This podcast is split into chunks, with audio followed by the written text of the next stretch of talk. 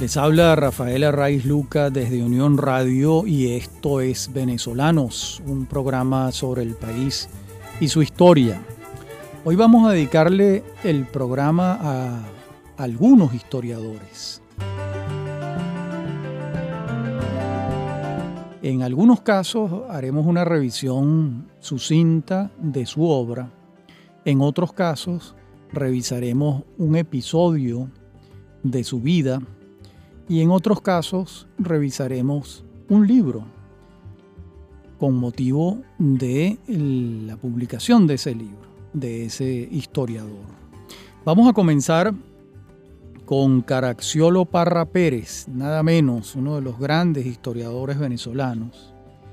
Y este es el caso en el que no nos vamos a referir a la obra completa de Parra Pérez, cosa que en algún programa haremos en otra oportunidad, sino que nos vamos a referir a un episodio, un episodio que está bastante bien recogido por el también historiador y canciller de la República de Venezuela, Simón Alberto Consalvi.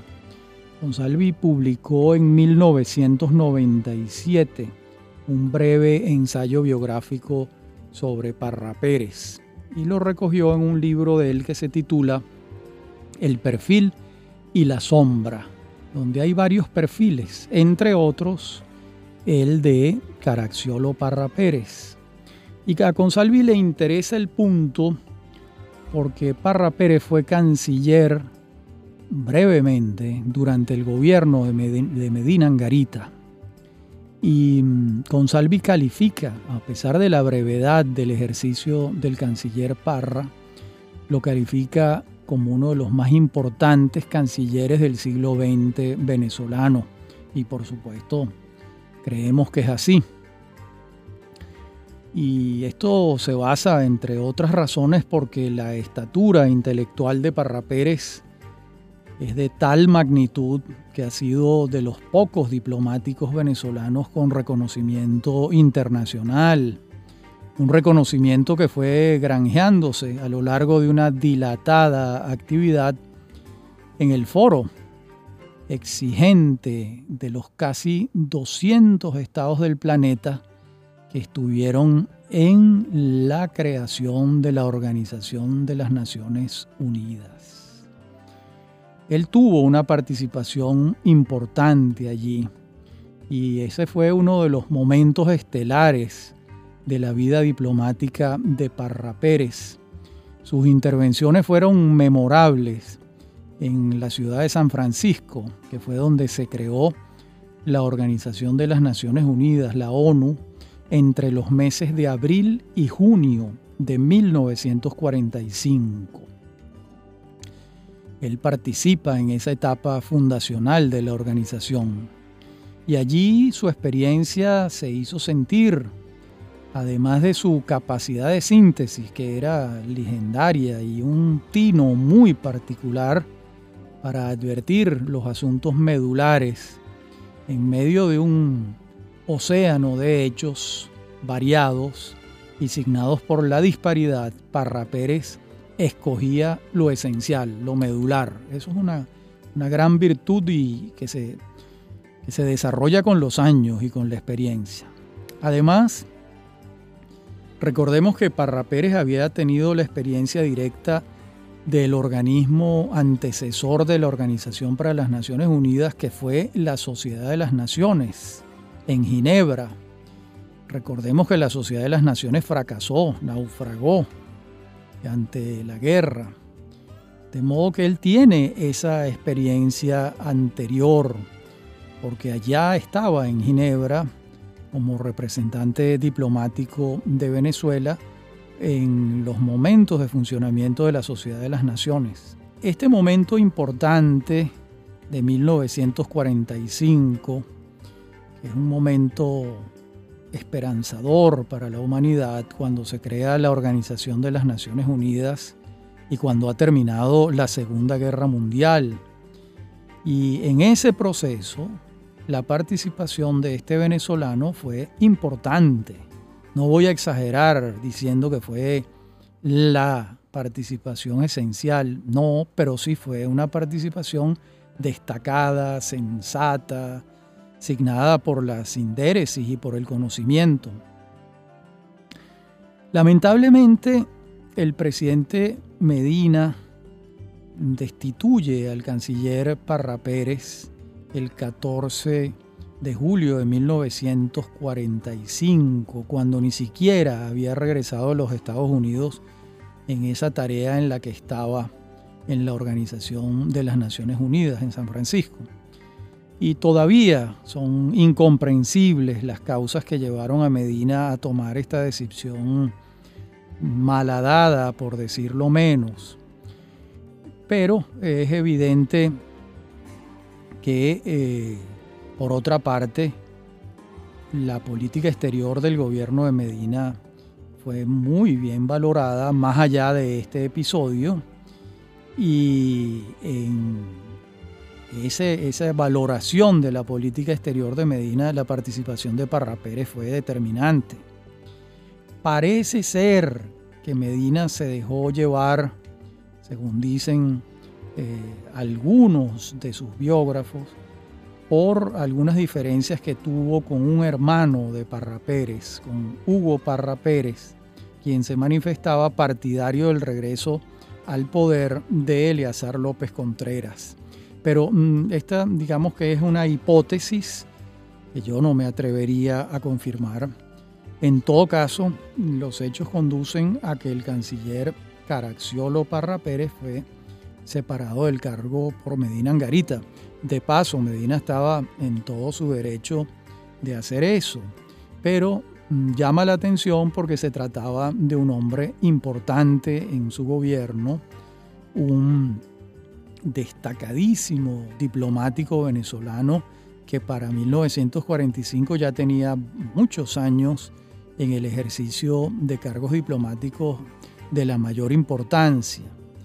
Tanto es así que pasó algo Mm, sumamente elocuente, y es que Rómulo Betancourt, presidente de la Junta Revolucionaria de Gobierno, que sustituye por la vía de un golpe de Estado civil militar a Isaías Medina, cuando Betancourt está en la presidencia de la República, designa embajador en Francia a Caraxiolo Parra Pérez en 1946, con lo que está reconociendo la calidad de sus servicios, independientemente de que Parra Pérez había servido en el gobierno de Medina, en el de López e incluso en el del general Gómez. De modo que aquí Betancourt está reconociendo una hoja de servicios de primer orden y eh, lo está designando embajador en Francia y Parra Pérez acepta. Bueno, de aquella organización de las Naciones Unidas en la que Parra Pérez participa al día de hoy, pues el avance ha sido notable. Eh, por más que mucha gente no quiera verlo o, o se muestren impacientes ante los resultados que ha tenido la ONU. Pero bueno, la ONU es un organismo que está allí, los organismos internacionales tienen un tempo diferente al de las urgencias de las personas y de los estados. Y sin embargo, bueno, allí viene funcionando. Y la verdad es que, bueno, si bien las metas del milenio no se alcanzaron con la celeridad que muchos esperaban, pero esto es más atribuible a los Estados miembros de la ONU que a la propia organización. Y también desde hace muchos años se viene hablando de una reforma del organismo y algunos consideran que esa reforma es indispensable y pareciera que por lo menos el tema debe tocarse porque la organización en 1945 no es la misma en, el año 2018 cuando ha pasado mucha agua debajo de los puentes y aquellas estructuras iniciales eh, van modificándose con el tiempo. Realmente los cambios en el mundo entre 1945 y nuestros días son abismales. Solo, solo pensar en, en los cambios científicos y tecnológicos, en las comunicaciones, en la medicina, en la demografía. Bueno, imagínense, los cambios son gigantescos. Y bueno, entre otras cosas, uno de los grandes retos que tiene una organización como la ONU en el mundo globalizado de hoy es el de avanzar con ese mundo globalizado y, que este proceso no vulnere las singularidades nacionales, sino que por el contrario potencie aspectos positivos fundamentales y preserve las singularidades sin que esto vaya en desmedro de la globalización. Es una tarea de equilibrio que no es nada fácil, eh, sobre todo cuando los abismos culturales entre las distintas regiones del mundo siguen siendo profundos, aunque sin duda la ciencia y la tecnología ha contribuido a, minorar esos, esos grandes abismos, pero todavía persisten. Persisten esas grandes diferencias eh, entre, entre unos países y otros. Pues este es el episodio de este gran historiador venezolano que a su vez fue un extraordinario diplomático, Caraxiolo Parra Pérez, en la fundación de la Organización de las Naciones Unidas en San Francisco entre abril y junio de 1945. En la próxima parte del programa seguiremos con otro de nuestros historiadores aludidos en este programa. Ya regresamos.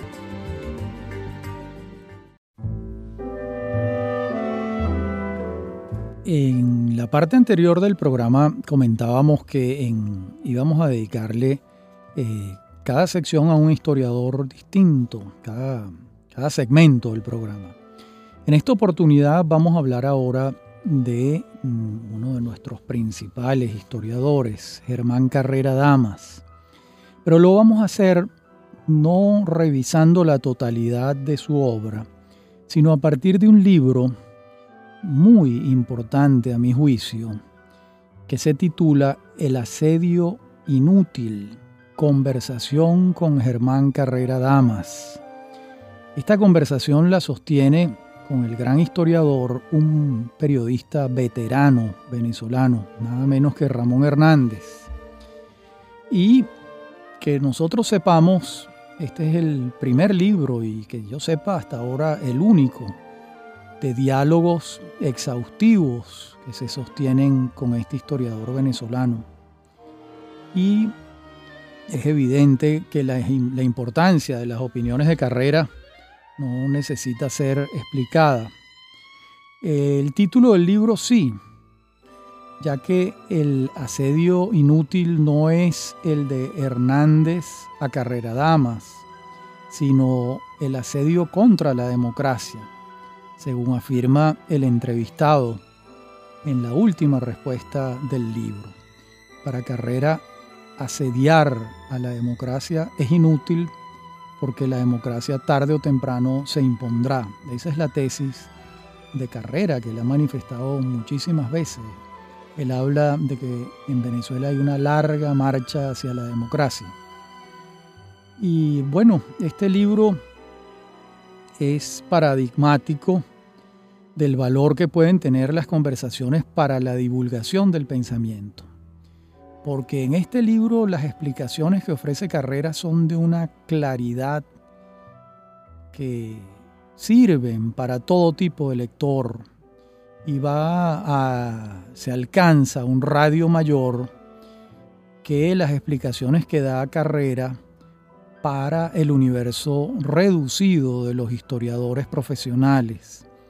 De modo que aquí Carrera no está hablando para sus colegas, sino para los lectores en general. Y hay un esfuerzo importante por hablar claramente y por dirigirse a cualquier lector. Por supuesto, aquí el trabajo de Ramón Hernández también es fundamental, porque como ustedes saben, estas, conversaciones son grabadas y después el periodista edita y lima, asperezas, muletillas y va a lo concreto. O sea que aquí hay un trabajo de claridad, no solo por parte de Carrera por explicarse claramente, sino de Hernández porque lo que quede en el libro sea tan claro como la conversación que ellos sostuvieron. Y a lo largo de todo este diálogo, el lector va a constatar que la precisión con que don Germán ubica los nudos y dilemas es fruto de muchos años de metabolización del proceso histórico venezolano. Además, se hace obvio que estudia este proceso dentro de un contexto de ideas planetario, ubicando la microhistoria en un panorama más amplio. Y refiriéndose a las revoluciones, por ejemplo, apunta Carrera Damas, la norteamericana nace y se funda en el individuo como agente de realización vital. La otra, la socialista, se fundamenta en el Estado como realizador de las condiciones vitales del individuo. Bien, muy interesante la diferencia porque es tal cual como está dicho. Y mm, también la mordacidad proverbial del profesor Carrera se hace presente en los diálogos, en el libro. También se hace presente su ironía, que es proverbial. Incluso para algunos, la ironía del profesor Carrera a veces llega hasta algo parecido al sarcasmo. Y mm, expresa claramente sobre sus opiniones sobre actores de nuestro tiempo. Por ejemplo, dice lo siguiente. Con todo el respeto que le tengo en otros aspectos, Caldera tiene el raro mérito de haber destruido su obra.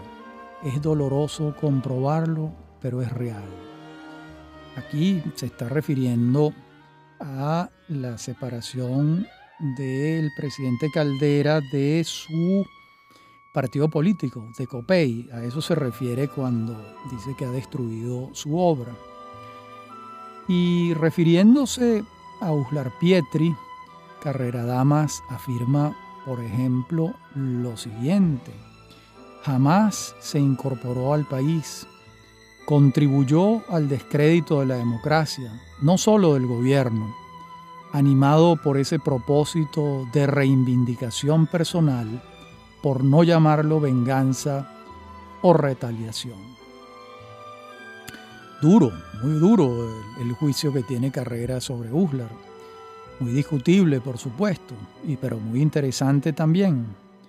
Y tiene una opinión sobre Ramón Escobar, Ramón Salom que yo prefiero que ustedes la busquen directamente en el libro. Lo mismo, prefiero que lo busquen directamente en el libro, lo que piensa el profesor Carrera sobre Edmundo Chirinos. De modo que las opiniones aquí son claras, contundentes, sin remilgos de ninguna especie. Y estas opiniones sobre personas tienen el valor de ser dichas libremente, sin que medie la hipocresía. Pero no son más importantes estas opiniones que los análisis históricos que Carrera logra expresar con claridad. En el fondo, el libro puede ser leído como una interpretación del país, de sus causas y de su destino. Y en un momento dado del libro, en un giro al que lo conducen las preguntas em, pertinentes y precisas de Ramón Hernández, el propio Carrera se formula una pregunta y alguna respuesta. Voy a citarles este párrafo. Dice Carrera, ¿Qué régimen socialista ha logrado crear riqueza? ¿Cuál de todos, incluido el nazismo y el fascismo, ha logrado crear la riqueza requerida para resolver los problemas de la sociedad? Y él mismo se responde, los únicos que lo han hecho son los regímenes en los que la socialdemocracia ha logrado establecer un puente entre un propósito social y un esquema de producción de riqueza que no es socialista. Fin de la cita. Interesante cómo Carrera aboga claramente por la socialdemocracia eh, en, este, en este párrafo donde se pregunta y se responde. muchas respuestas son como esta. Esto es una de las virtudes del libro, que las respuestas de carrera también en la respuesta hay preguntas. Este es un, método, un recurso retórico muy interesante, muy valioso porque es muy eh, elocuente, muy explicativo. Incluso Carrera refiriéndose a, a la historia venezolana reciente, dice con gran convencimiento, la historia es indetenible. Vamos hacia una genuina sociedad democrática. Bueno, uno quisiera creer que esto es cierto, el convencimiento del profesor Carrera alrededor de esto tiene fundamento porque si uno analiza los 200 años de república que tiene Venezuela, desde su fundación y hasta nuestros días, pues con todos los recovecos, las calles ciegas, los caños que no conducen a ninguna parte, con todo y eso, hay un espíritu democrático que ha ido imponiéndose a lo largo eh, del accidentado siglo XIX y del no menos accidentado siglo XX. De modo que el convencimiento de carrera acerca de que caminamos hacia una genuina sociedad democrática tiene fundamento en los hechos históricos. Eh, hasta aquí este comentario a partir de un libro que sostuvo Ramón Hernández de conversaciones con Germán Carrera Damas. Es un libro publicado en el año 2009 que conserva absoluta, absoluta vigencia.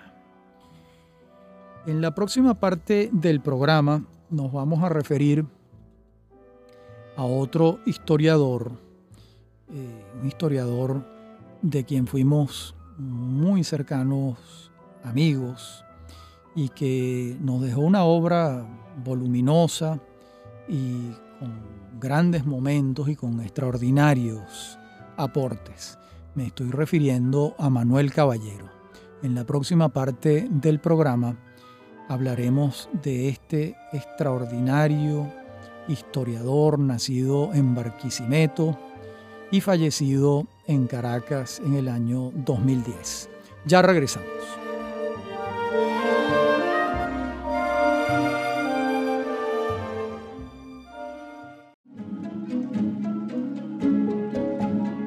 Decía en la parte anterior del programa que en esta hablaríamos de Manuel Caballero, y Caballero pertenece al linaje de los autores que escriben y publican con mucha frecuencia porque llevan una vida intelectual incesante.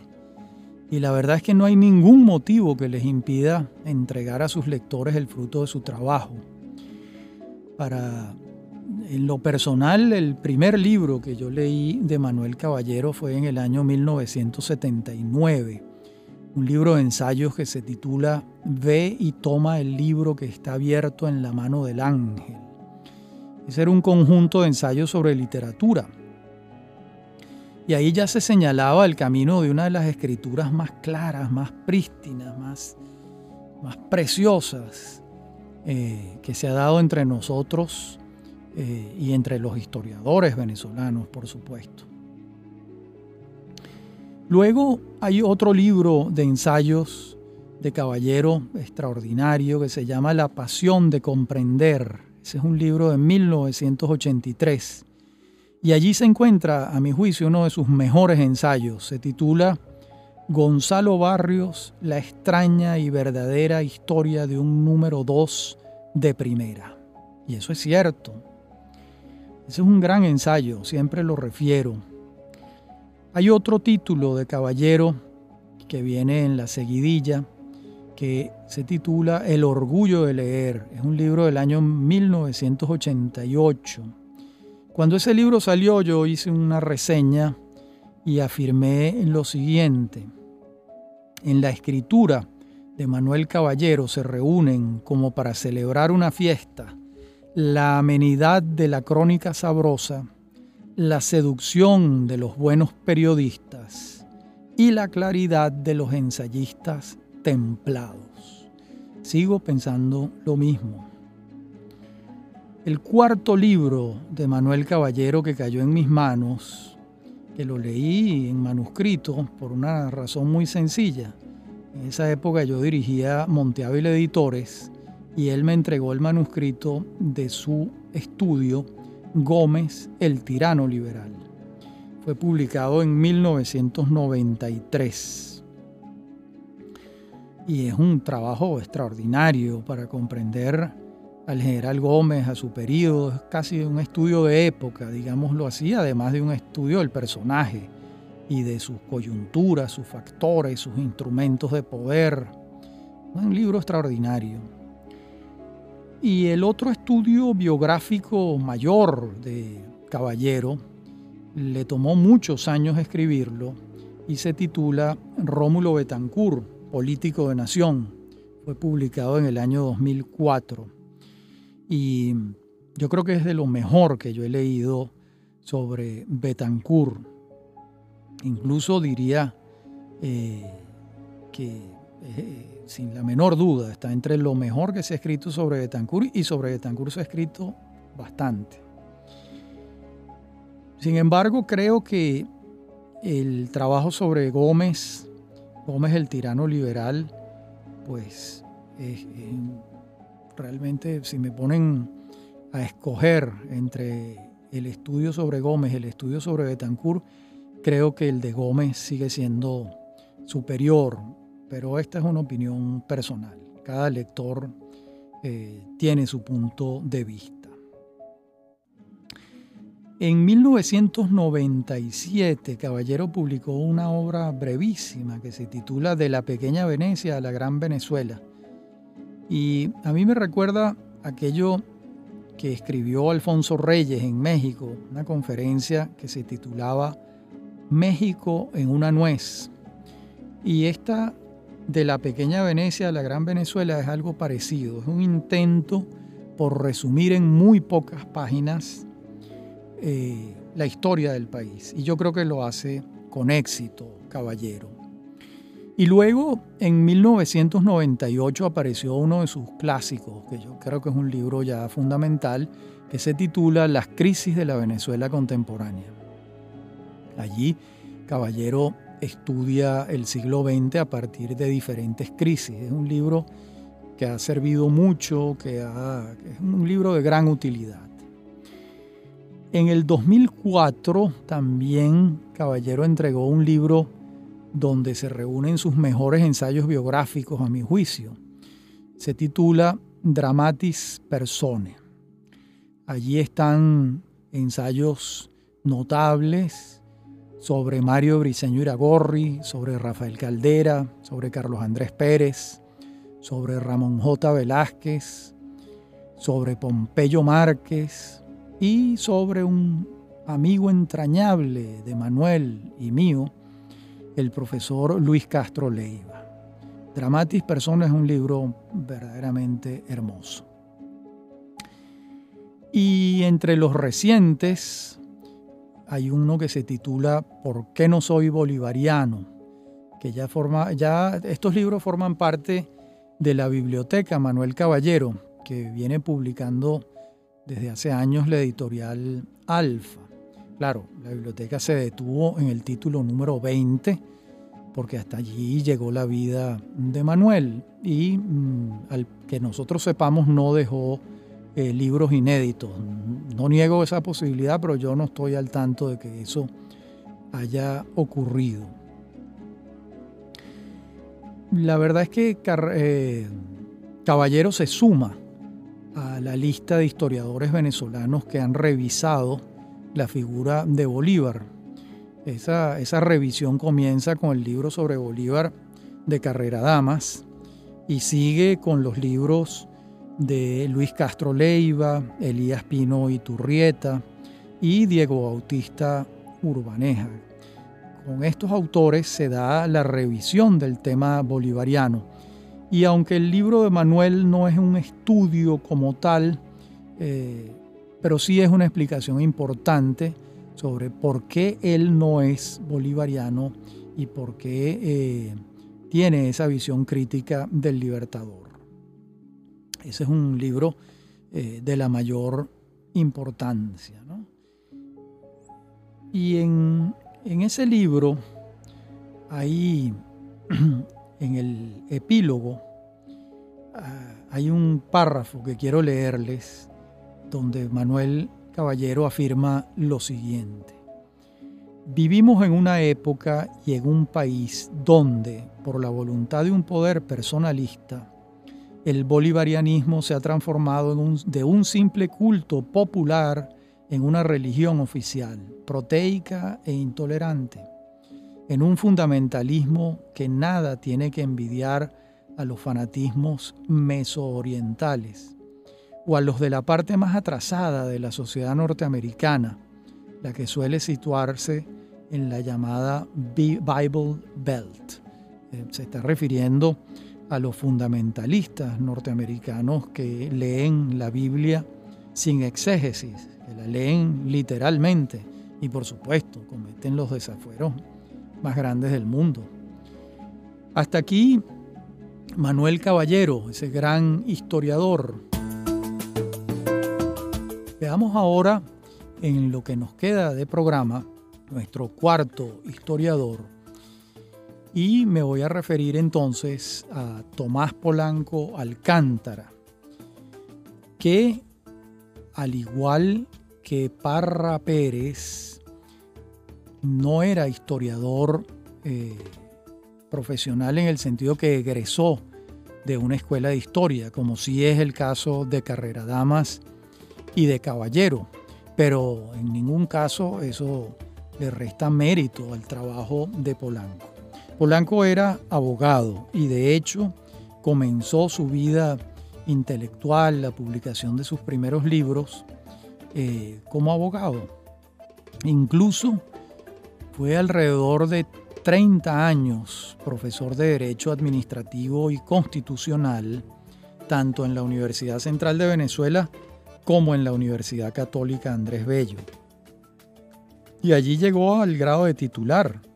Estuvo dando clases entre 1950 y 1982 y ejerció el derecho en diferentes instituciones bancarias y también por su cuenta y riesgo. Fundó un escritorio jurídico que hoy en día entiendo que lo continúan sus hijos. Y estos años finales de la etapa del profesor Polanco se solapan con sus primeras incursiones en el mundo de la historia. Y también en esos años finales de su experiencia como profesor eh, se añade la aventura diplomática.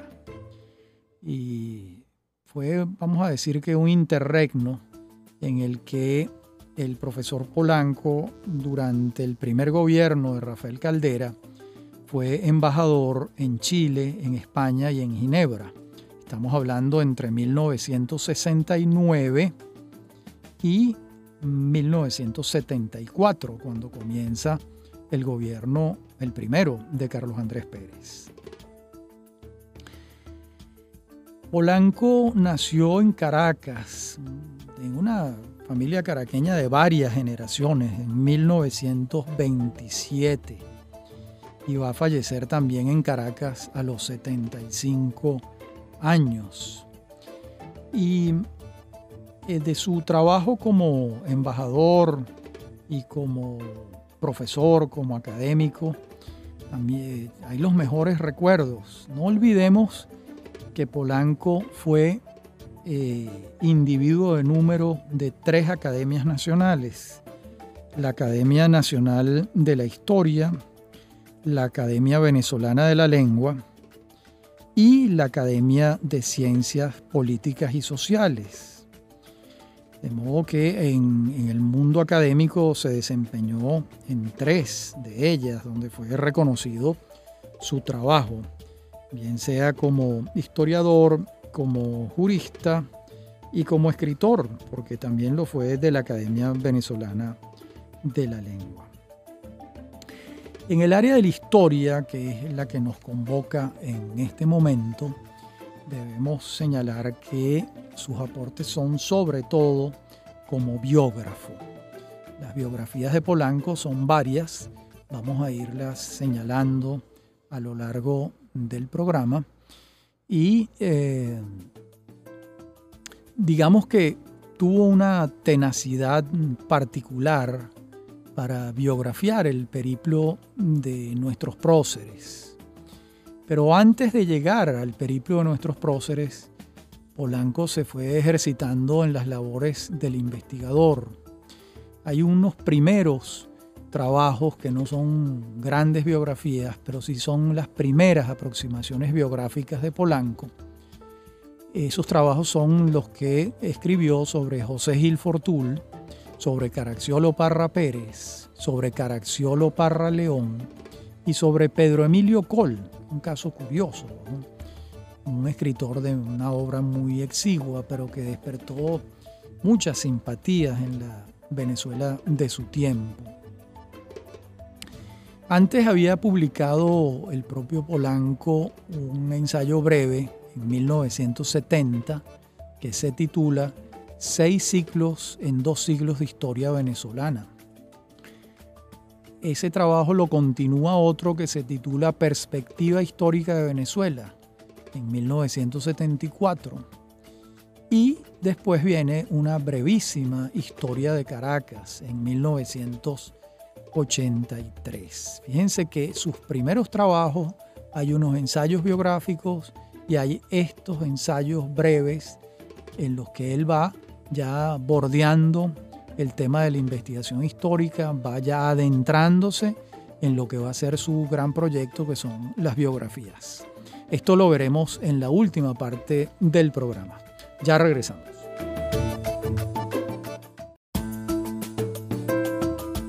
Decíamos en la parte anterior del programa que eh, Tomás Polanco Alcántara va publicando una tras otra sus biografías. Vamos a tener la de Eleazar López Contreras en 1985, la de Juan Vicente Gómez en 1990, la de Antonio Guzmán Blanco en 1992, la de Simón Bolívar en 1994, la de Francisco de Miranda en 1997 y la de José Antonio Páez en el año 2000 un trabajo incesante, valioso, entre la publicación de López Contreras el año 85 y la de Páez el 2000, pues hay 15 años de trabajo incesante, prácticamente dedicado, yo diría que casi en exclusividad a, a esa labor. Y esa nómina que les acabo de referir cubre los personajes centrales de la venezolanidad entre finales del siglo XVIII y todo el XIX, porque allí está Miranda, Bolívar, Páez y Guzmán Blanco. Allá está, ahí está finales del XVIII y todo el siglo XIX. Falta algo sobre la dinastía de los monagas. Eh, creo intuir por qué el profesor Polanco no, no la hizo, pero no me atrevo a decirlo. Y también tenemos la primera mitad del siglo XX. Ahí están Juan Vicente Gómez y López Contreras. Así se cumple un arco de investigación histórica biográfica pocas veces abarcado por un investigador venezolano. Y como les dije antes, como ríos tributarios de este curso principal, Polanco fue entregando otros trabajos. Eh, y su beta jurídica se expresó en siete publicaciones de índole doctrinaria sobre la naturaleza del derecho, las relaciones entre el derecho y la banca y el derecho administrativo. También hay un estudio publicado en 1985 sobre Augusto Mijares, que era un personaje por el que Polanco sentía la mayor admiración no lo incluí dentro de las grandes biografías porque no lo es, pero es un estudio interesante. Y hay otro más reciente del año 2002 que se centra exclusivamente en la obra literaria de Arturo Uslar Pietri. Y esto casualmente porque a Polanco le tocó suceder a Uslar Pietri en el sillón correspondiente de la Academia Venezolana de la Lengua. Y se ve que se dedicó a estudiarlo y convirtió las notas de su discurso de incorporación en un trabajo más vasto y es esa biografía literaria o esa aproximación a la obra literaria de Uslar Pietri. Voy a concluir esta, esta revisión sucinta de la obra de historiador de Tomás Polanco Alcántara con un fragmento, un, un párrafo de algo que él publicó el 20 de octubre de 1999 en el diario El Universal. Se titulaba, se titula El viaje del elefante. Y allí Polanco se refería a la leyenda según la cual los elefantes viejos anticipan su muerte y viajan hacia un lugar escogido y solitario en el que fallecen sin convertirse en un problema para su comunidad. Y Polanco, a partir del año 99, parecía intuir que había emprendido el viaje del elefante. Y así lo confesaba en aquel artículo hermoso y premonitorio. En esa columna, en ese artículo memorable, tomó para sí un fragmento de Gil Fortul acerca de la cultura y ese, eso que él toma de Gil Fortul representa una suerte de desideratum vital y lo hace suyo. Ahí dice, toma lo que dice Gil Fortul y señala, ser hombre superior, pasar por la vida dejando huella luminosa y morir con el consuelo de haber sido generoso y útil. Bueno, eso fue lo que hizo Tomás Polanco Alcántara a lo largo de su vida. Fue un hombre generoso y útil, como él mismo citaba de José Gil Fortul, era su deseo, el deseo de Gil Fortul y el de Polanco. Y son deseos cumplidos, la verdad. Hasta aquí el venezolanos de hoy, circunscrito, referido a cuatro historiadores venezolanos, Caraxiolo Parra Pérez, Germán Carrera Damas, Manuel Caballero y Tomás Polanco Alcántara. Como siempre ha sido un placer hablar para ustedes. Esto es Venezolanos, un programa sobre el país y su historia y les habla Rafael Arraiz Luca. Me acompaña en la producción Inmaculada Sebastiano y Francisco Gil y en la dirección técnica Francisco Gil. Y a mí me consiguen en mi correo electrónico rafaelarraiz.hotmail y en Twitter arroba Hasta nuestro próximo encuentro.